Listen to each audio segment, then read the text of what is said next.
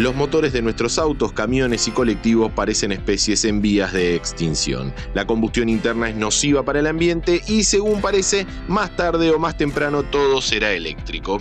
Pero si hubiera otra manera, hoy en alta tensión hablamos sobre los combustibles sintéticos, la salvación de los motores.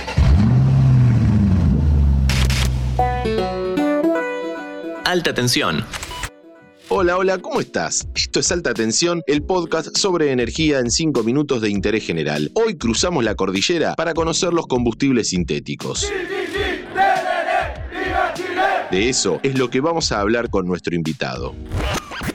Hola, mi nombre es Rodrigo del Mastro, gerente general de HIF Energy. HIF, cuyas siglas H y F significan Highly Innovative Fuels o combustibles altamente innovadores. Es una empresa líder en la producción de e-combustibles y estamos presentes en varios países como Estados Unidos, Australia y Chile. Y el objetivo principal es producir gasolina sintética en base a hidrógeno verde y CO2. La verdad es que es una solución aquí y ahora para poder descarbonizar el planeta y ayudar a mitigar los efectos del cambio climático. Yo diría que la principal fortaleza es que este combustible se puede utilizar sin la necesidad de ninguna modificación tecnológica en, en los autos eh, y en general en los medios de transporte con combustión interna. Y es la gran ventaja que tiene este combustible que es molecularmente igual a las gasolinas convencionales. Nuestra visión y nuestra meta para el 2030 es llegar a producir 150.000 barriles por día de e-combustible y con ello capturar 25 millones de toneladas de CO2, lo que equivale a lo que emiten 5 millones de vehículos en emisiones de CO2. HIF tiene una planta de producción piloto en Chile que se llama Haruoni y ahí están probando tecnologías y procesos para hacer que este tipo de combustibles sea una realidad. Entremos un poco más en detalle. ¿Qué son los combustibles sintéticos? Los combustibles sintéticos o e-combustibles o e-fuel es un combustible producido de forma sintética en base a electricidad. Por eso la E que se antepone a este nombre. Y básicamente se componen de hidrógeno verde, porque están producidos con una una fuente de energía renovable, en este caso el viento, y se sintetiza esto luego con el CO2 que capturamos de la atmósfera, que como todos sabemos, el CO2 es el principal gas de efecto invernadero y con ello poder obtener esta molécula de metanol, que ya es en sí un combustible, pero que luego pasa a este reactor para poder definitivamente transformarlo en una gasolina para ser utilizada en los automóviles. La idea entonces es reutilizar el dióxido de carbono que emiten las actividades humanas para ponerlo dentro de un motor y que funcione. Decinos, Rodrigo, ¿cuáles son los principales desafíos que tienen?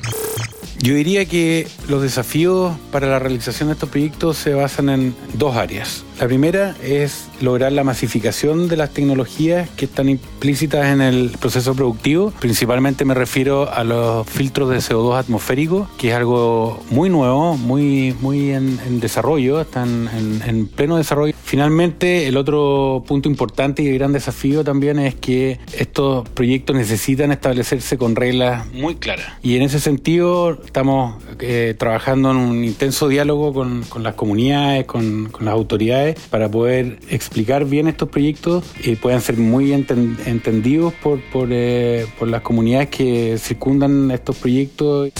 ¿Qué costo tienen hoy y cuánto podrían costar en el futuro? Con respecto al costo, sin duda son elevados en principio. Tenemos el caso de tecnologías como el teléfono celular o los computadores personales que en un inicio fueron de un, de un alto costo, bien inaccesibles, pero con el tiempo y con el desarrollo se fueron masificando. Y eso es lo que esperamos también que va a suceder sin duda con estos e-combustibles, que en, en, un plazo de 10, 20 años esto sin duda se va a masificar y vamos a lograr costos competitivos con respecto a los combustibles fósiles y que esa es la, la gran meta, digamos, para que se puedan masificar y podamos tener ese efecto en la reducción de, de CO2 en la atmósfera y con eso ayudar a mitigar el cambio climático. Clarísimo, Rodrigo. Muchas gracias por esta charla. Si te interesa este tema, te recomiendo meterte en la página de Aruoni y HIF para entender más en detalle qué es lo que hacen. Quién sabe, quizás en unos años te encontrás con este combustible en el surtidor. Este episodio fue una producción de Interés General Podcast. Desde el 2020, acompañándote todos los días. Cinco minutos. Para que conozcas algo nuevo